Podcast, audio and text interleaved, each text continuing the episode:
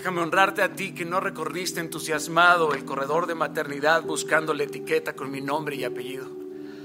Ni te dieron un puro de sorpresa para anunciarte el embarazo de mi llegada. Pero sorpresa, tuviste tres hijos pero escogiste al cuarto. Como bien sabes, el que puso la semilla no estuvo en mi vida y pues ya partió. Pero gracias a Dios aún me quedas tú, el que me riega y poda, el que me cuida y exhorta, el que hace suyos mis sueños y problemas, el que supera el espacio vacante, el que se forja el título de padre con el tiempo y con los hechos. Gracias.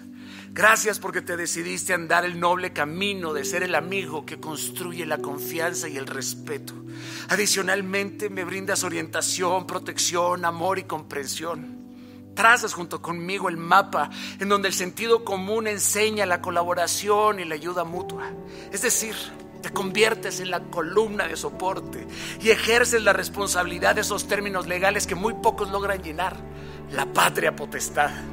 Eres más que un padre Bravo, César, porque no eres de esos hombres que piensa que la paternidad dura lo que dura un coito.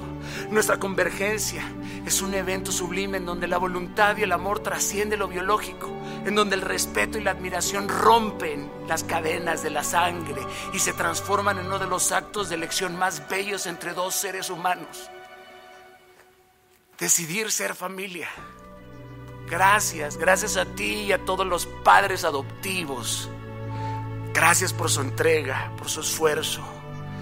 Gracias por amarnos. Gracias por cuidarnos y acompañarnos. Han hecho un gran trabajo.